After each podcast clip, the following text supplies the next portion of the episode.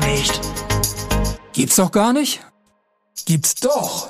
Der Bielefeld-Podcast mit Herrn Stuke. Ja, ich bin wieder da. Es freut mich, dass ihr auch wieder da seid und reinhört. Ähm, ja, man hat überlegt, was kann man machen, was ist interessant für Bielefeld, was zeichnet Bielefeld aus. Und auf dem Weg in die Stadt Eckendorfer Straße fahren, ist mir natürlich ein Neubau ins Auge gefallen. Bei Wittig wird gebaut. Wittig steht ja eigentlich für Vierrad, Autoteile, Zubehör, aber was der ein oder andere wahrscheinlich weiß, viele nicht wissen, Wittig äh, steht auch für Fahrräder, für Fahrradmanufaktur, Fahrradfertigung in Bielefeld. Und Bielefeld und Fahrräder, für manch einen vielleicht abwegig, für viele nicht, gehört zusammen. Ähm, denn schon in den 50er, 60ern wurden ja wirklich viele, viele Fahrräder in Bielefeld gebaut. Und zu dem Thema Fahrrad habe ich hier natürlich gesammelte Fachkompetenz. Und heute sind nämlich dabei der André Busch von Wittig, von der Wittig Fahrradmanufaktur. Hallo André. Ja, hi, grüß dich. Schön ah, hier zu sein. Ja, freut mich. Also Technik funktioniert. Darüber hinaus haben wir noch den Axel Böse dabei. Axel, bist du auch da? Ja, vielen Dank. Wunderbar. Axel äh, deckt auch noch einen anderen Bereich ab. Äh, Fahrräder natürlich, äh, Jugendfahrräder, äh, Kinderfahrräder, kommen wir gleich noch drauf. Und um das Ganze da nochmal abzurunden, denn die Fahrräder bestehen ja auch aus verschiedenen Einzelteilen, äh, die zusammengebaut werden. Logischerweise. Haben wir auch noch den Boris Majorino. Boris? Hallo, Herr Stuke. Ja, da ist er. Ja, Boris, äh, so ein Sonderfall positiv ausgedrückt. Viele kennen ihn ja wirklich äh, aus dem Musikbereich, bekannt durch seine Moderation bei den verschiedenen äh, Gala-Events. Crooner, Organisator von Events, zum Beispiel äh, bei dem Leineweber-Programm, bei dem jährlich eigentlich stattfindenden Leineweber-Markt, hat er die letzten Jahre sich um das Programm auf dem alten Markt gekümmert. Und ja, wie gesagt, grob immer Richtung Musik unterwegs, Entertainment, Moderation, aber was die wenigsten wissen, äh, sein Herz schlägt auch für den Radsport. Denn schon lange ist er als Radsport damals auch Amateurradfahrer unterwegs und ist dem Ganzen treu geblieben und hat das Ganze auch noch weiter ausgeweitet. Das hast du wunderbar erklärt. Wirklich so. sehr schön. Danke. Das freut mich. Das war nicht abgesprochen, teilweise abgelesen, aber habe ich mir überlegt. Finde ich klasse. Ja, äh, Jungs, äh, Thema Rad. Radfahren. Letztendlich in Zeiten von Corona ist es natürlich noch mal mehr in den Fokus gerückt von vielen, vielen Leuten. Äh, man konnte nicht verreisen. Man dachte sich, also Sportstudios waren ja auch dicht. Irgendwas muss man ja machen, kann man im Nahbereich machen und natürlich kam das Thema Fahrrad dann wieder auf den Plan, äh, in den Fokus. Und ich glaube, das hat euch auch in Anführungsstrichen gut in die Karten gespielt. Jetzt mal andere gefragt. Also das hat uns ähm, in jedem Fall in die Karten gespielt. Also man hat es natürlich auch tagtäglich auf den Straßen gesehen. Ähm, ja, rund um Bielefeld natürlich viel mehr Fahrradfahrer unterwegs.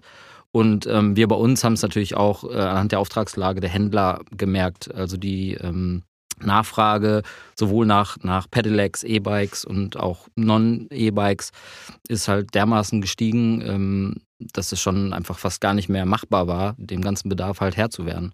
Das war schon, schon beeindruckend. Und im Grunde ist 2021 genauso weitergegangen, wie es 2020 aufgehört hat. Also mhm. das war schon eine große Klasse auf jeden Fall. Da muss ich einmal dazwischen grätschen, weil äh, es könnte der Eindruck geweckt werden, dass Fahrradfahren so eine Trendsport ist, die Trendsportart oder eine Bewegungsart, die erst durch Corona äh, erfunden etabliert, wurde. etabliert und erfunden worden ist. Das ist aber nicht so. In den letzten Jahren äh, waren immer steigende Zahlen, also auch äh, steigende Nutzerzahlen äh, haben, sich, äh, haben sich entwickelt. Und in den letzten fünf Jahren sind zig Millionen von E-Bikes dazugekommen, die verkauft worden sind, weil verschiedene Faktoren dazu geführt haben, unter anderem auch natürlich äh, das als, als Fortbewegungsmittel zu sehen, aber auch natürlich auch als etabliertes Fahrzeug, mit dem man zur Arbeit pendeln kann, weil das wird ja auch äh, staatlich bezuschusst. Und darum ist seit einigen Jahren diese Trendkurve Fahrradfahren tatsächlich eine etablierte, ein etablierter äh, Faktor. Axel, da weißt du ja sicherlich auch äh, eine Menge drüber zu erzählen. Wir beiden kennen uns aus der Radindustrie. Ja, ich stehe ja seit ähm, acht Jahren jetzt als Kinderradhersteller für die Belange von Kindern und Jugendlichen ein. Und da muss man schon sagen, das war die letzten Jahre vor Corona eigentlich äh, schwierig. Ähm, Kinder zur, die Kinder, die mit dem Fahrrad zur Schule gefahren sind, die mit dem Fahrrad zum Spielplatz gefahren sind, sind weniger geworden. Vielfach auch geprägt durch Ängste der Eltern. Ähm, Sicherheit auf den Straßen ist das große Thema, so dass wir eigentlich vor Corona eher über Elterntaxi und über Helikoptereltern diskutiert haben und überlegt haben, wie können wir es erreichen, dass wieder mehr Kinder auf dem Rad auch ihre täglichen ähm, Wege absolvieren.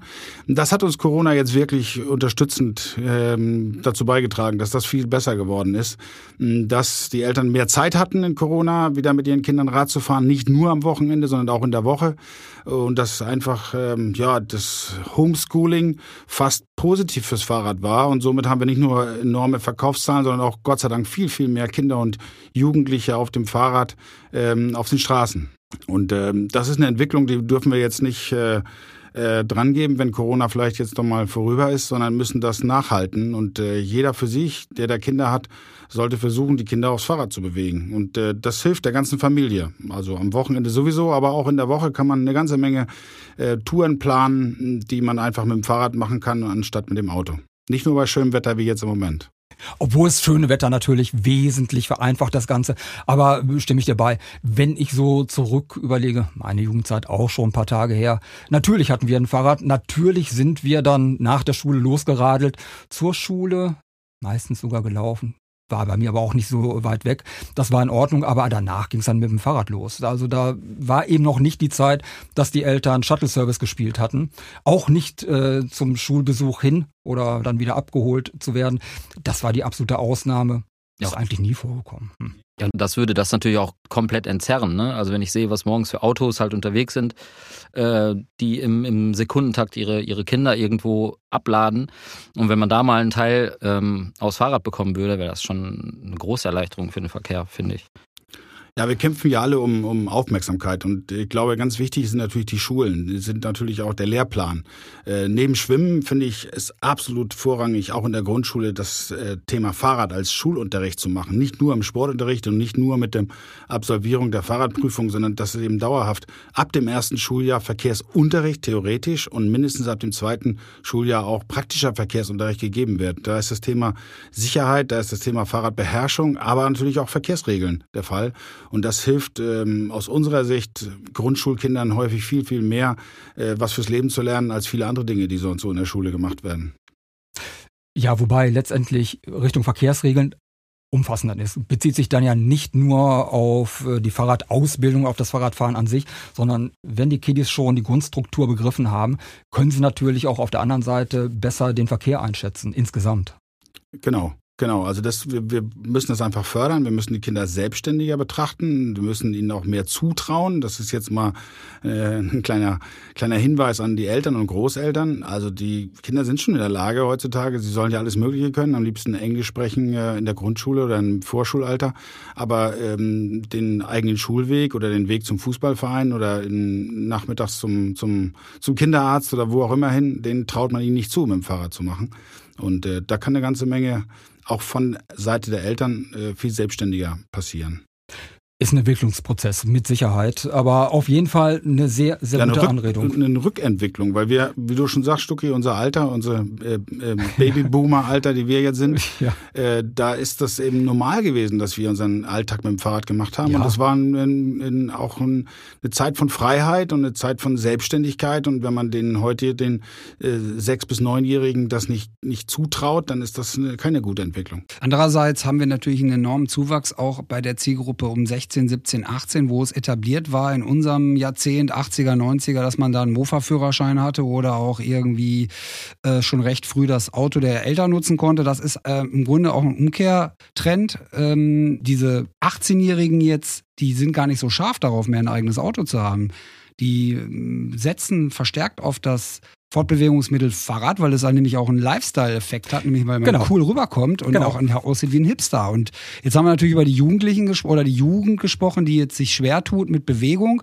Das ist ja auch klar, dass das in den letzten Jahren schwächer geworden ist, dass da also die Motorik äh, sich zurückentwickelt hat. Aber wir haben ganz klar bei den 16, 17, 18-Jährigen ist das Fahrradthema äh, sogar ein Lifestyle-Thema. Und wenn du in Großstädten bist, in Berlin, Hamburg, München, da wird sich nur mit dem Fahrrad fortbewegt maximal vielleicht mit der S- oder U-Bahn oder ansonsten auf diesen neuen mobilen Geräten, die man überhaupt mieten kann. Aber äh, es ist einfach auch ziemlich cool, ein geiles Fahrrad zu fahren. Genau. Wobei, Boris, ich habe das Gefühl, jetzt die ersten Nach-Corona-Wochen äh, ist es bei uns in der Altstadt auch äh, hip, sich mit dem Fahrrad zu bewegen. Und ich sehe viele Studenten oder deutlich mehr Studenten mit dem Fahrrad fahren, als wir vorher hatten. Und äh, ich glaube, am meisten leidet wahrscheinlich die, die Bahn und die Busse darunter. Korrekt. War natürlich auch gefördert, weil die Pandemie hat gefordert, dass wir halt äh, mit Masken und auch nur beschränkt irgendwie uns zusammensetzen dürfen. Und das Fahrradfahren wurde von der Politik sogar gefördert. Das hat ja auch dem Fachhandel äh, in die Karten gespielt, die da quasi dann öffentlich auch, ähm, ja, dass die Leute aufgefordert worden sind, äh, sich mit, mit Fahrrädern zu, be zu bewegen, weil man da uneingeschränkt halt sich von A nach B bewegen kann. Und natürlich haben dann die Leute darüber wieder gemerkt, Mensch, ich bin ja jetzt quasi mit dem Fahrrad nicht nur schneller da, sondern auch noch bequemer und ich gehe auch der, äh, der Corona-Infektion aus dem Weg. Also das hat alles in, zusammen in Summe dazu geführt, dass das Fahrradfahren ein unglaublicher äh, Trend ist, der, der, wo die Kurve überhaupt nicht absehbar, wo wir noch lange nicht den Peak erreicht haben. Ne? Zusammen natürlich auch mit den ganzen äh, stolzen E-Bike-Fahrern, die jetzt ihre äh, super teuren Fahrräder ähm, ja, in der Altstadt bewegen, zur Eisdiele oder in die Restaurants.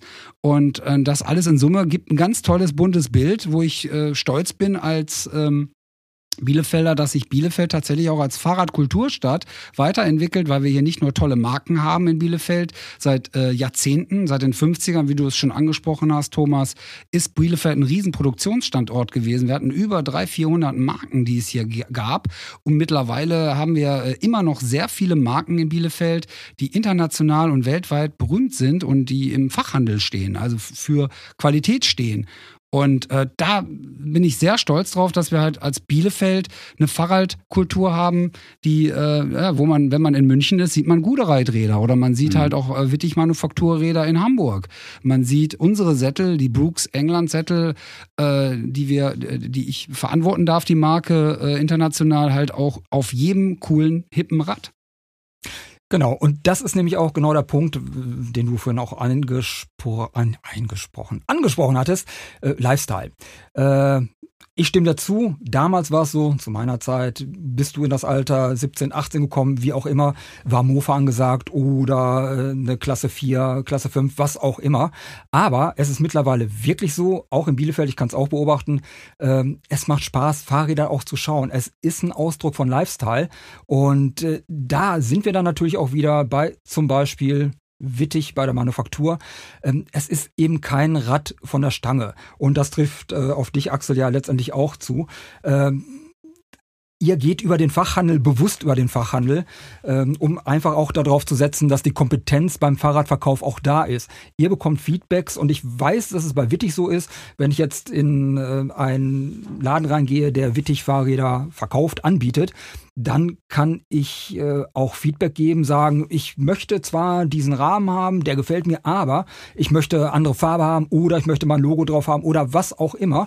Das heißt, in Kooperation, Feedback Richtung Wittig wird das Ganze dann, dann letztendlich auch auf mich zugeschnitten, wenn ich das richtig verstanden habe. Ja, richtig, habe. genau, auf jeden Fall. Mhm. Also man merkt halt auch schon, dass äh, ganz viele Menschen ganz viele Kunden halt auch ein, ein, großes Interesse daran haben, ihre Fahrräder halt schon auch besonders äh, dastehen zu lassen. Also ob es äh, der Fingerabdruck ist, der als Dekor von unserer Plotterin dann äh, letztendlich umgesetzt wird, der dann auf den Rahmen mit, ähm, ja, oder im Rahmen oder auf dem Lack sozusagen ähm, integriert wird. Ähm, ein sehr individuelles Fahrrad, ob es ein Tattoo ist, was man hat, was man übertragen kann, ob es der Spitzname ist, ähm, Farbgestaltung und dann natürlich Anbauteile. Ähm, das ist schon auch in den letzten Jahren sehr viel mehr geworden. Also da wird sehr großer Fokus drauf gelegt. Ähm, und ich finde es auch immer wieder unglaublich spannend, diese, diese ähm, ja, einzelnen Räder zu sehen, wo man sagt, okay, ich bin sehr gespannt, wie das, wie das fertige Produkt nachher aussieht. Mhm. Manchmal kann man sich das vorher vielleicht gar nicht vorstellen, weil zwei, drei, vier verschiedene Farben irgendwie gewählt werden. Das Schutzblech wird anders gewählt. Mhm. Ähm, also das ist auf jeden Fall auch eine Richtung, die auch wieder sehr angestiegen ist. So, also nicht dieses Rad ähm, einfach nur schwarz äh, mit mhm. einem braunen Sattel. Und ähm, das finde ich auch sehr, sehr begeisternd. Also das ist eigentlich auch eine Richtung, die ich sehr gerne unterstütze und auch betreue teilweise mit. Ja, kann ich gut verstehen, äh, weil es ja wirklich dann Individualität ausdrückt und ja, man hat einfach Bandbreite, die dann dargestellt Ja, und so wird. wie es Boris halt auch gesagt hat. Ne? Mhm. Also es ist halt auch Thema Lifestyle. Also das ist mein Fahrrad und ähm, das möchte ich halt so zeigen. Genau, ist unique. Es wird immer Leute geben, die wirklich dann äh, in den Marktkauf oder wo auch immer hingehen, sich gerade mal ein Fahrrad mitnehmen, weil man braucht es nur zur Fortbewegung. Wird es geben, aber äh, besonders wenn du dann wirklich in dem Bereich unterwegs bist, dass du mehr Wert drauf legst, dann glaube ich schon, dass es Richtung Individualität geht, das ist das eine, aber dann auch auf äh, Richtung Qualität. Und das sind eben so Sachen, äh, wenn ich das richtig verstanden habe, egal ob jetzt äh, bei Axel, bei dir oder eben André bei Wittig, äh, es wird eben auch auf Qualitätskomponenten Wert gelegt. Absolut, ja. Vielleicht darf ich noch da ein bisschen was aus eigener, aus eigener Firma berichten. Also Bitteschön. Wir, wir, danke. Wir äh, als Cool Mobility GmbH hier aus Bielefeld, wir haben vier eigene Marken, äh, wo wir, wir uns auf Kinder- und Jugendfahrräder konzentrieren, sind unsere Marken School und Academy, wie das Wort schon sagt. Ähm, einmal äh, wirklich qualitativ hochwertige Fahrräder und die Academy-Linie sind sehr, sehr leichte Räder, äh, auch sehr stylisch und äh, sehr individuell für ähm, Kinder und Jugendliche gemacht. Also wir machen Kinderräder von zwei bis zwölf, 13 Jahren. Dann haben wir zwei weitere Marken, die auch in diesen Bereich reingehen. Unsere Marke Taxi, bewusst mit zwei X geschrieben. Dort drunter vermarkten und entwickeln wir und vermarkten ähm, Kinderanhänger, aber inzwischen auch Transportanhänger und Hundeanhänger. Und unsere vierte Marke, unser jüngstes Kind, ist die Marke Coast. Da haben wir uns ganz speziell auf Falträder konzentriert und in Zukunft auch auf äh, E-Falträder, weil das auch ein Markt ist, der sicherlich als Ergänzung zur Mobilität ähm, stark ist. Zurückzukommen auf den Anhängermarkt, auch das ist ein Markt, der natürlich spannend ist, wenn man einen Pedelec hat und dann einen Transportanhänger oder einen Kinderanhänger, wenn man ihn braucht. Äh, Das ist auch ein Markt, der mh, eigentlich noch viel Potenzial beinhaltet, weil das echt auch für eine innerstädtische Problemlösung oft darstellt. Trotzdem, was wir auch machen, und jetzt kommen wir zum Thema Qualität, wir entwickeln auch ähm, Kinderräder für andere Marken. Zum Beispiel kommen alle Mercedes-Benz äh, und BMW Kinderfahrräder aus unserer Feder, also werden hier in Bielefeld entwickelt, werden hier designt, werden hier getestet. Äh, Wir produzieren hier nicht, das ist leider nicht möglich, aber alles weitere bis zur Logistik ähm, und äh, Vermarktung kommt hier aus, aus Bielefeld. Ah, verstehe. Sehr interessant, ja. Also das ist das umfassendes ähm, Qualitätsmanagement. Also wir schauen die Märkte an, wir gucken, was möchten unsere Kiddies, was möchten unsere Kunden und dafür entwickeln wir dann ganz spezielle Konzepte, was die Rahmengeometrien angeht, was Formgebung angeht, äh, Design und Farben sowieso, aber auch Spezifikationen der Komponenten.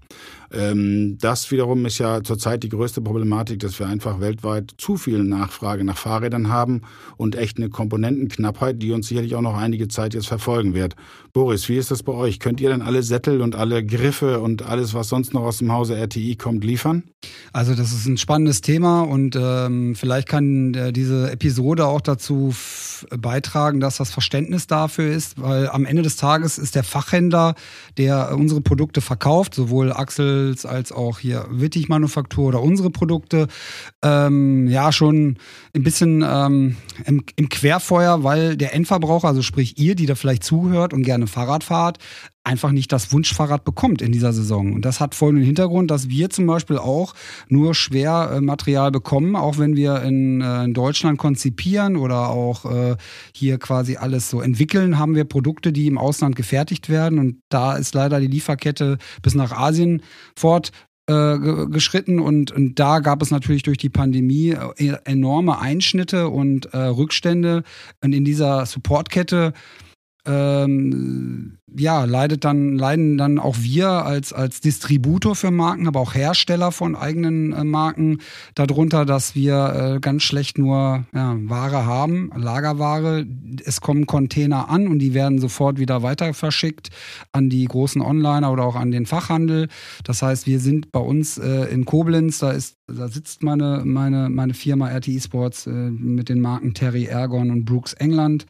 Ähm, sitzt äh, in Koblenz da und hat halt ein leeres Lager. Und ähm, da sieht es auch jetzt zum Beispiel bis Ende des Jahres nicht gut aus, ähm, Hersteller auszustatten mit unseren Griffen und Sätteln. Das ist äh, tatsächlich ein Riesenproblem, wo wir glauben, dass sich das erst Mitte nächsten, vielleicht Ende nächsten, nächsten nächster Saison auflösen wird.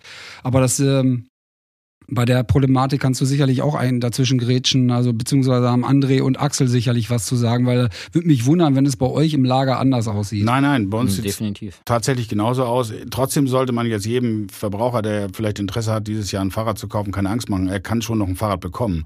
Aber dass wir noch aus so einer großen Baukastenserie so schnell liefern können, wie es sonst der Fall war, das muss man schon sagen, geht nicht. Ähm, wer da ganz genaue Vorstellungen hat, genau die Schaltung, die Bremse haben möchte, der muss vielleicht ein bisschen warten. Wer einfach nur ein Fahrrad möchte und ein bisschen flexibel ist und ähm, sich da auch im Fachhandel beraten lassen möchte, findet was. Also nur, äh, es ist eben schwieriger geworden und für uns ähm, ungewohnt, solche Lieferengpass-Situationen, das kannten wir eigentlich in den letzten 20 Jahren nicht.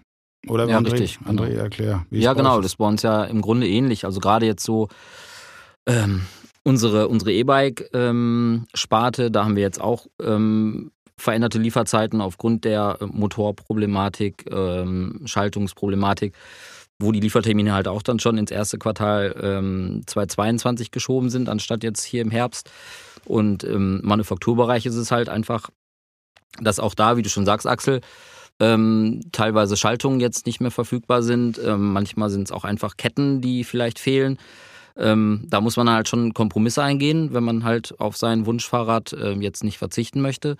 Ähm, oder halt schauen, was anderweitig am Markt da ist, dass man sagt, okay, dann ähm, ich brauche jetzt oder ich möchte jetzt ein Fahrrad, ähm, da muss ich jetzt halt zuschlagen. Also es gibt auf jeden Fall noch einiges und wir können auch immer noch produzieren, aber ja, Teile werden halt rar. Und dann gibt's vielleicht auch, so wie du sagst, Boris, dann nicht mehr den Brooksattel in, in Honig, sondern vielleicht nur noch in Schwarz oder wie auch immer. Also Ledersättel zum Beispiel, die werden in Birmingham produziert äh, per Handarbeit. Das ist eine Manufaktur in Birmingham, ähm, die ist seit 1866 gibt es einer der ältesten oder ist der älteste Sattelhersteller der Welt, äh, dessen Marke wir vertreten und für die ich als Produktmanager dastehe. Und wir können, wir, ich musste die Planzahlen bis 2024 bestimmen, vor, vorbestimmen jetzt irgendwie, die wir benötigen, weil wir so eine reduzierte Menge an Sätteln jetzt nur noch weltweit äh, generieren können, dass wir den Bedarf, die Nachfrage jetzt schon, wo, wir jetzt schon wissen, wir können sie nicht stillen. Also es wird, wir haben sogar eine Situation, dass aktuell Hersteller Räder ausliefern ohne Sättel. Einfach in den Handel erstmal ihre, ihre Fahrräder ausliefern. Und da werdet ihr sicherlich auch drunter leiden, weil wir sind ja auch Lieferant von euch, äh, von der Wittig-Manufaktur äh, dass es durchaus passieren kann, dass es auch Fahrräder gibt, die dann nachher ohne Sattel im Das ist einfach so, ja. auf jeden Fall. Ja. Ja, Thomas, ich würde vorschlagen, wir, wir, wir wechseln das Thema, weil sonst klingt es so, so, ne- so negativ. Stimmt, das wird ein bisschen traurig. Ja. Nein, äh, ich finde es ja hochinteressant, denn letztendlich bin ich ja auch in dem Sinne Endkunde. Und äh, klar, auch ich habe jetzt nicht auf äh, das Produkt Fahrrad bezogen, sondern auch in anderen Bereichen äh, natürlich schon gehört, dass es Engpässe gibt äh, bei Lieferungen, äh, Materiallieferungen. Mit anderen Worten, auch Bereich Fahrrad ist nicht äh, davon ausgenommen, sondern auch stark betroffen.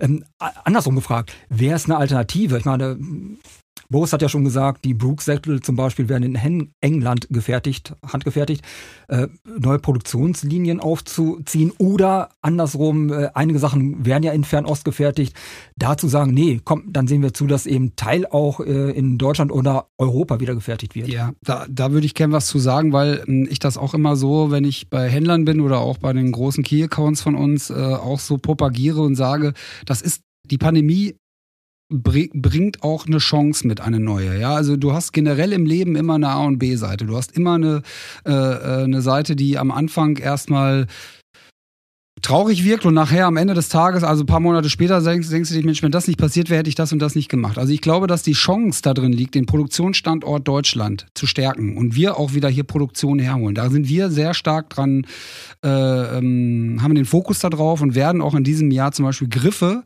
in Deutschland produzieren können. Das funktioniert aber nicht bei der Marke Brooks England, weil diese natürlich gekoppelt ist mit dem Standort England. England. Das ist eine Geschichte, Ja. die du erzählst. Ja. Du kannst auch nicht einen Porsche bauen lassen nachher in äh, Vietnam. Also das kommt, die Story kommt einfach nicht rüber. Also das ist äh, technisch ist das eine, aber auch vom äh, die, ganze die ganze Geschichte des Sattels, die ist in England entstanden und Made in England, Brooks England. Das ist also ein Wording, eine unsere, äh, das ist die das ist die Marke, die steht dafür. Die kannst du nicht einfach irgendwo anders produzieren Nein, lassen. ver verstehe ich. Es ist Brand, gehört zusammen, passt und macht, le- sind wir uns auch im Klaren, macht natürlich den Preis auch letztendlich aus. Vielleicht darf ich äh, ein bisschen aus dem Nähkästchen plaudern. Bitte. Ähm, tatsächlich diese Thematik ähm, Produktionsstätten oder auch äh, Produkte wieder von Asien nach Deutschland zurückzuholen, ist ja tatsächlich irgendwie, ähm, sollte unser Bestreben sein. Ob das so einfach geht, weiß ich nicht. Beim Kinderfahrrad wird es auch nicht so einfach gehen, weil einfach die Preise vielleicht nicht so da sind. Aber der Matthias äh, Wittig und ich, wir sind da ähm, schon daran interessiert, eine sichere Lieferkette sich darzustellen. Zum Beispiel haben wir aktuell das Problem, dass es überhaupt keine äh, äh, Scheibenbremsen im Markt gibt. Ähm, also haben wir schon mal überlegt, welche Automotive, und dafür steht ja auch die, das Haus Wittig mit sehr guten Kontakten, welche Automotive-Hersteller könnten da denn einspringen? Weil ich meine, jetzt eine Fahrradscheibenbremse zu produzieren, ist äh, jetzt wahrscheinlich wesentlich einfacher, als das für ein Motorrad oder für ein Auto zu tun. Und wir haben tatsächlich auch schon Gespräche geführt und fordern auch ähm, gute Lieferanten, gute Automotive-Hersteller auf, sowas zu machen. Die sind auch tatsächlich, äh, hören uns zu zumindest mal und äh, erkennen das auch und ähm, vielleicht äh, sind wir da in der Lage, was anzustoßen, aber nicht kurzfristig. Also da reden wir über über einen Zeitraum von drei, fünf, vielleicht manchmal sogar zehn Jahren, um einfach da eine Alternative aufzubauen. Der Verbraucher ist es ja auch gewohnt, im Fahrradhandel äh, irgendeine Marke, die, bestes Beispiel ist Shimano, also wenn man eine Schaltung, eine Bremse haben möchte, dann wird der Fahrradverkäufer über Jahre sagt er halt, nee, da kannst du die und die Shimano-Gruppe nehmen, dann bist du gut dabei, da hast du das beste Preis-Leistung und das funktioniert auch, das stimmt ja auch alles.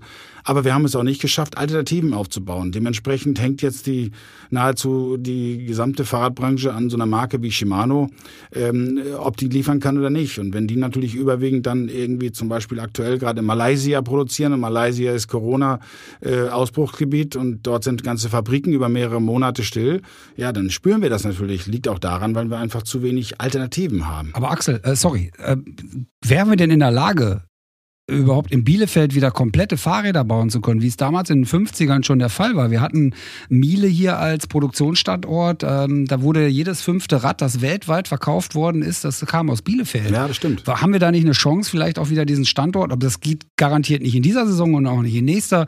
Aber es wäre doch eine Initiative wert, ähm, vielleicht da nochmal auch den Produktionsstandort Bielefeld zu stärken und hier wirklich Räder ähm, äh, auch herstellen zu können. Und die Komponenten, äh, das, das muss doch möglich sein. Wir haben doch so viele Hersteller auch oder äh, Support äh, äh, aus der Automobilbranche, die, äh, die hier auch ähm, Dinge anfertigen für Smart, BMW oder sonst wie. Da haben wir ja große, ähm, große Hersteller Ja, in ja. Bielefeld. Ist das so abwegig?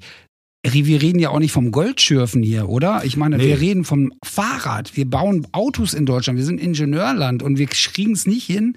Äh, so einen Standort, den wir hier mal hatten, nochmal.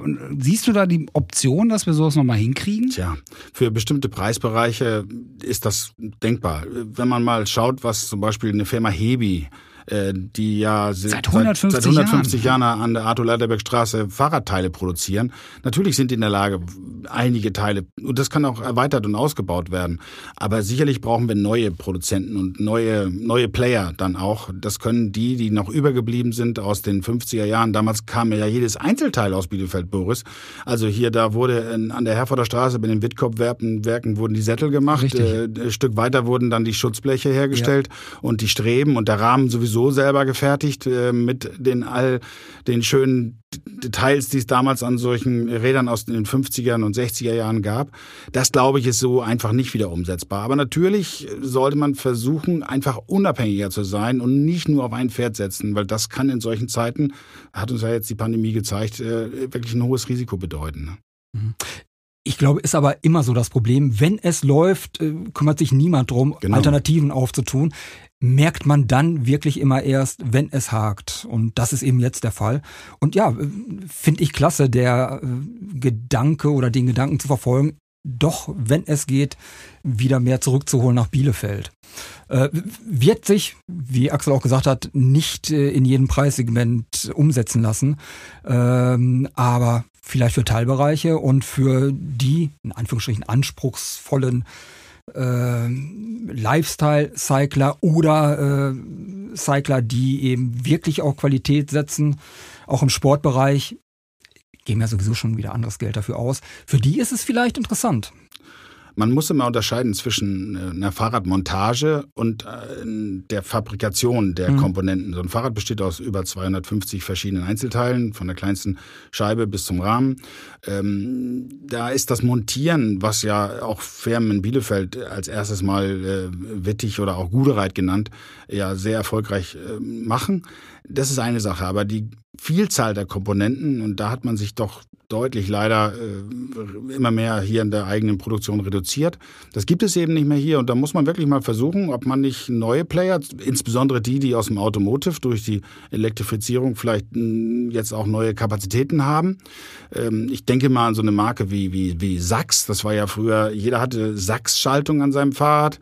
Äh, die gibt es gar nicht mehr, aber diese Marke gehört schon noch zu einem Automotive-Konzern. Warum soll man die nicht ähm, auffordern und auch motivieren, äh, sich wieder im Fahrradbereich mehr zu, ähm, ja, zu, zu engagieren. Zu machen. engagieren. Ja. ja, richtig. Wusstet ihr eigentlich, dass der Vater von Matthias Wittig, Fritz Wittig, diese äh, Sachs, wie du es gerade so schön sagst, äh, den, die Deutschland-Distribution hatte?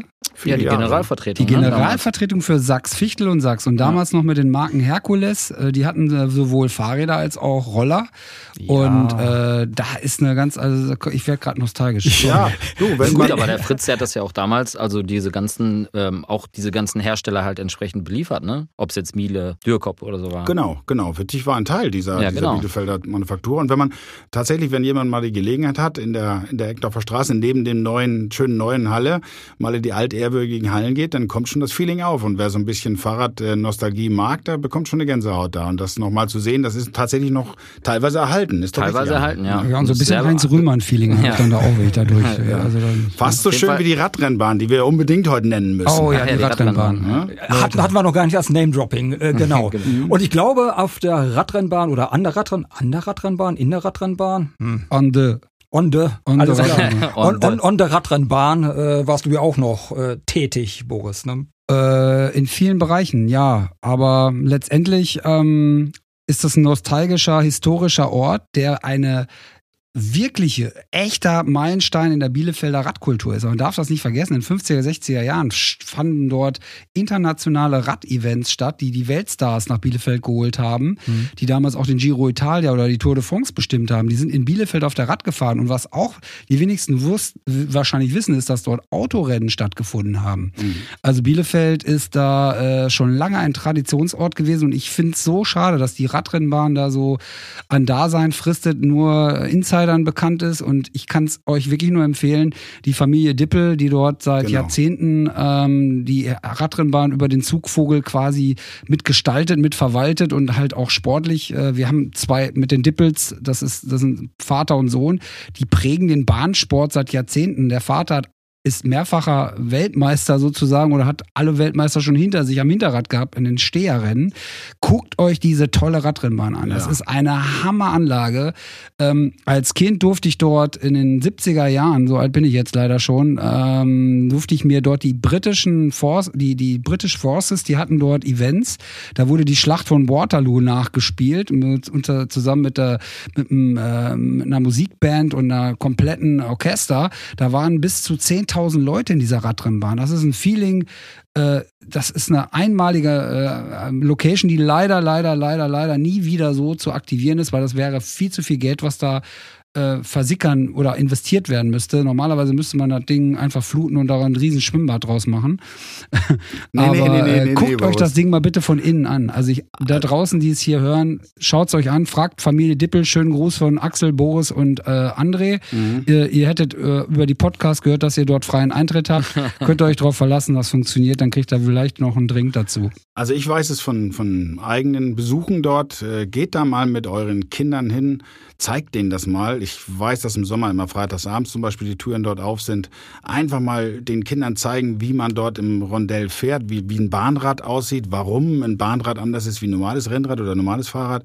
Das ist ein spannender Sport, den man nicht jeder betreiben muss, aber dass wir sowas in Bielefeld haben und diese Radrennbahn ist ja nun nicht in jeder Stadt, sondern es gibt nur noch äh, ausgewählte in der Form, wie wir es haben, mit äh, die, unsere Bahn ist 333,33 Meter lang und aus Axel, du hast deine Hausaufgaben ja, und, aus, Hammer. und aus einem äh, Spannbeton. Das ist einmalig und auch noch ganz gut erhalten.